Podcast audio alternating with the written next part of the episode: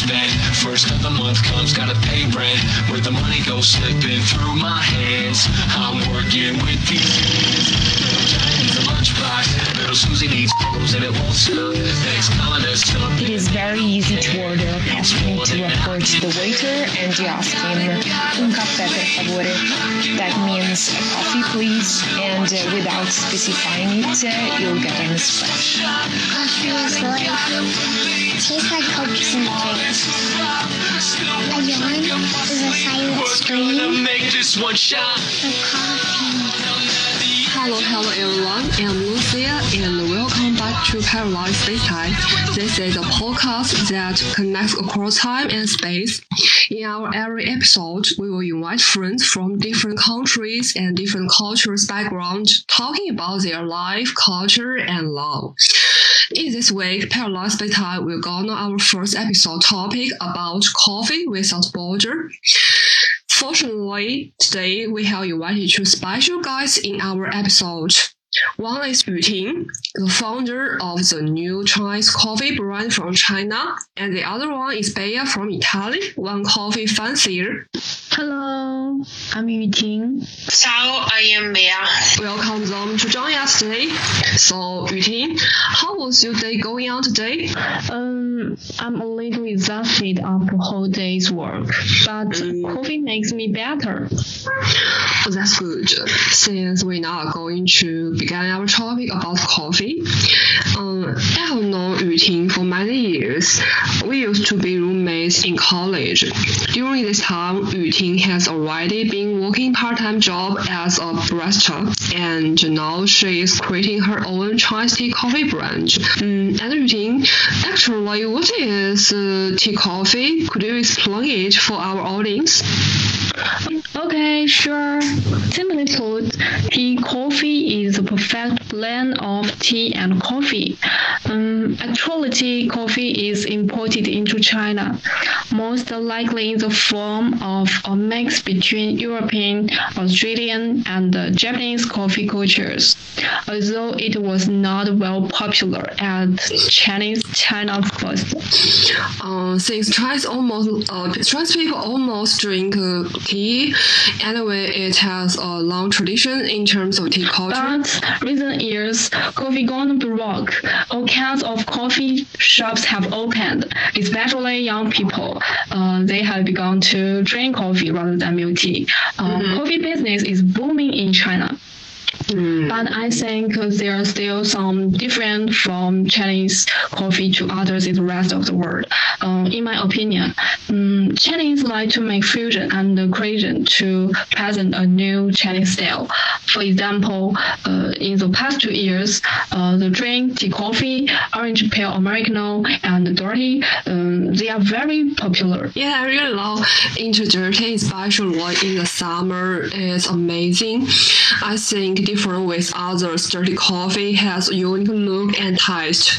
It presents a signature marbling, very beautiful and uh, attractive.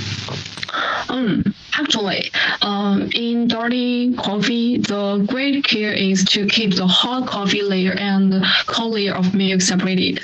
Uh, with every sip, you get distinct flavors of espresso and cream instead of the, the combined taste experience of an iced latte. You're right. Um, the basic recipe calls for dark espresso over rich milk. You will experience the toasty, uh, bitter, fragrant notes of the espresso shot. The cold milk will coat your tongue, uh, alleviating some bitterness. Uh, this can bring the espresso's more delicate notes and uh, aromas to the forefront. Hmm, I think dirty coffee always requires a lot of the milk quality, as its as its present a concentrated effect. I used to make my own dirty coffee at home. Always choose a milk that was concentrated and purified. The dirties made with this type of milk are richer, thicker, and more flavorful. Uh, but I don't, I didn't find a coffee like this one in Ireland. It's so petty. I really miss this flavor. yeah, it's true. But uh, actually, dirty originally from Japan. Then the Chinese picked up and it became popular in China. Uh, the unique coffee culture in China is tea coffee, which is a project I'm working on.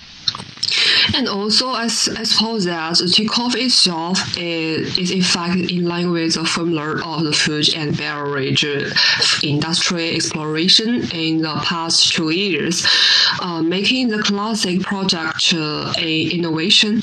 Mm, absolutely. A coffee still, but a coffee still has as a main character and tea base to make a difference. And the eventual pursuit is a coffee's aroma or unique flavor.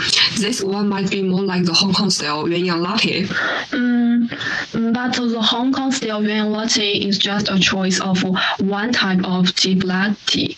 For the tea drugs, uh, then now we are making products that will be more uh, diversified. For example, uh, the choice of tea drugs alone will have so many different flavor aromas, uh, such as gardenia, uh, jasmine, dark shade, and the unique Darjeeling tea with its cherry blossom or aroma type. Uh, the aroma can be used to create a unique recognition of the coffee. Uh, for example, the signature product of glass in, in Chengdu, uh, the Chengdu Yuanyang latte is made with Chengdu's signature jasmine tea as a base. Uh, yes, I have been to a coffee shop before and ordered a cup of osmanthus flavored hand brewed coffee, and I was so deep impressed. Um, I even asked the barista at the time about how he made this coffee, and he told me that he had chosen a master sun dried beans, which have a honey aroma and uh, a cold brewed with uh, osmanthus flavor. So the overall aroma is very rich, um, but I still don't see any uh, coffee like this in Ireland. Again, it seems like there is no special coffee in Ireland. No way. The motivation to get up every morning is a cup of tea coffee for me. Like, uh, there are all kinds of different uh, coffee shops, big or small. Each one has its own specialty. My joy is to go to different coffee shops to taste different coffee made by different baristas. For example, um, I like Saifi, Coffee Angel, Butlers, and so on. Um, but uh, actually, the average person has its own coffee, Irish coffee. Uh, what's again? Um, actually, like Irish coffee is a caffeinated alcoholic drink consisting of Irish whiskey, hot coffee, and sugar, which has been stirred and chopped with cream, and the sometimes cream liquid. The coffee is drink through the cream.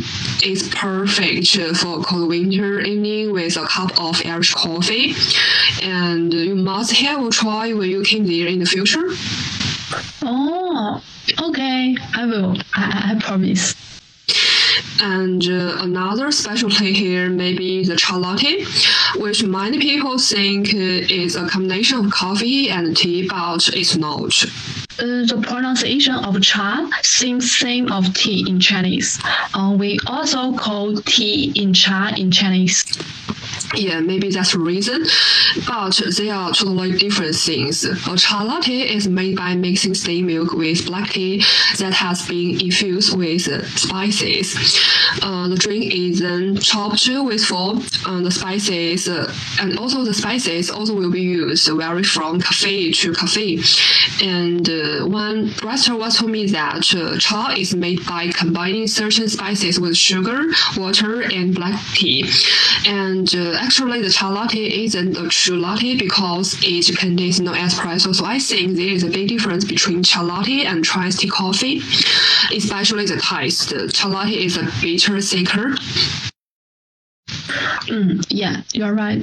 So taste of tea coffee will be more um, in pursuit of lightness, most of the presence or refreshing fragrant features. Um, in fact, the production of a tea coffee drink and will not add a lot of things. Mainly the original uh, taste of tea and coffee colliding together. Um, the combination of these two forms is also seen as a fusion of Western and Chinese cultures. But um, in China, it actually lacks a localized set of product standards. Uh, for example, um, when you think of Scandinavia, you mm-hmm. think of light roast. Uh, in Japan, you think of dark roast. Uh, and when you go to North America to order to to order a cup of coffee, uh, you may be asked to choose from 11 levels of roast from light to dark. Oh my uh, God. however, uh, China currently lacks a uniform standard or a distinctive product. Uh, so maybe that's why China hasn't entered the International Coffee Organization yet. Uh, mm-hmm. Therefore, I think uh, the tea coffee we are making now can become a unique benchmark product like uh, espresso, um, Americano, or flat white, and be known by more coffee lovers in the world. We will. That will be the day. And speaking of espresso, this is one also one of my personal favorite drinks. My good friend Bea has always been telling me that she has never had a real espresso in Dublin. Now she is back in Milan. Let's get a connection with a veteran Italian coffee lover. What is the difference between an Italian espresso and a Dublin one? There is a huge difference between the Italian coffee and the Irish one. The first time I had coffee in Ireland was this summer during August at Bluebird Coffee, that is one of the biggest coffee shops at UCD. And uh, since I saw the cup full of the black liquid, I realized that it wasn't a proper Italian espresso. The Italian one, in fact, can be considered as a shot because um, the amount of coffee in the cup is extremely small, but the taste is delicious and it's much more strong than the Irish one. That's why most people prefer to put sugar in it. And the Irish espresso is definitely more watered down, and without a whole spoon of sugar, I find it undrinkable. That's the reason. Maybe next time when you order, you can tell the barista no water, no water. I am sorry, but I'm used to a very different taste. However, I think that it also depends on the coffee shops because I tried another espresso in Dublin that was less watered down, but the taste was still completely different from the Italian one. Um, that's true. Maybe I must go to Italy to test authentic espresso. And Bea, I also wonder when did you feel passionately about coffee?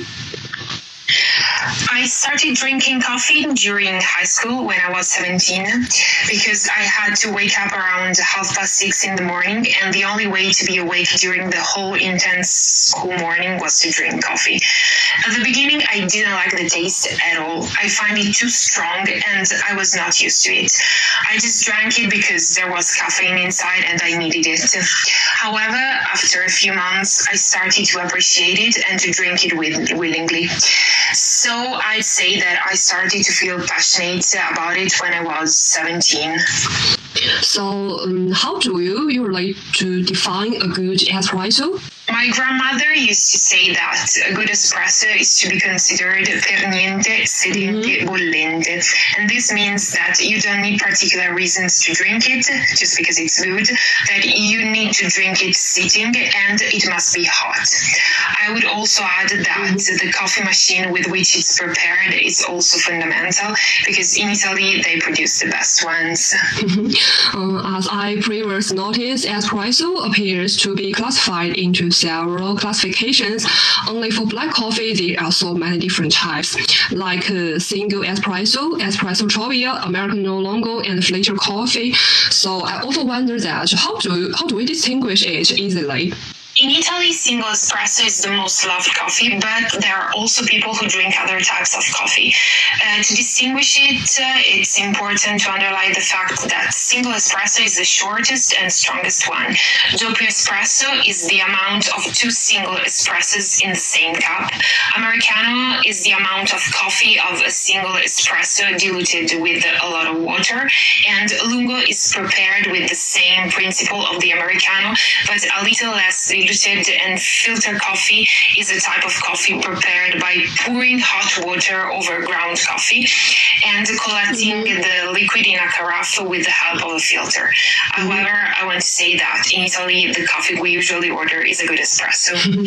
Yeah, uh, it's indeed a little complicated, but after listening it's better. Mm, and uh, I also want to know that uh, do you have some special coffee cultures in your country? Yeah, of course, in Italy we have a very strong special coffee culture, and um, almost all Italians love starting their day with a good espresso at the bar.